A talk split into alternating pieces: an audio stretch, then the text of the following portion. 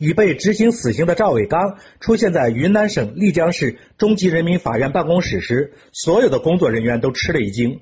这名三十八岁的河南男子，在过去三年间多次被公安机关抓捕，随后又被放回。他告诉澎湃新闻，不管他走到哪里，只要一使用身份证，很快就会有警察来将他带走。赵伟刚遭遇的麻烦源于丽江市永胜县公安局在二零零三年破获的一起运输毒品案。二零零四年九月二十一号，该案件中的一名毒贩被法院终审裁定维持原审死刑判决。判决书中，毒贩的名字及身份证号与赵伟刚的完全一致。该毒贩在二零零五年一月六号被执行死刑后，赵伟刚也随之就变成了一个活死人。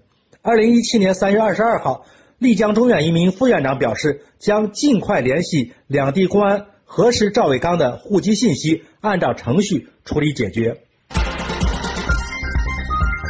山峰说：“怎可这般儿戏呀？毒贩已被执行死刑之前，难道不需要验明正身吗？身份证如果是伪造的，丽江公检法司部门都检验不出来吗？身份证如果是真的，毒贩又非赵本人，难道这些部门也看不出破绽吗？”事情过去了十二年，赵本人正式向有关部门反映这个问题也有三年多了。我们的执法部门纠正错误的效率怎么就这么低呢？这中间，赵在全国多地多次遇到了当地警察的严厉查询，这些警察在核查了事实真相后，竟然没有一个、没有一地警方警员主动向上级汇报吗？主动要求丽江警方来纠正这个严重的问题吗？这是一个为人民服务的态度吗？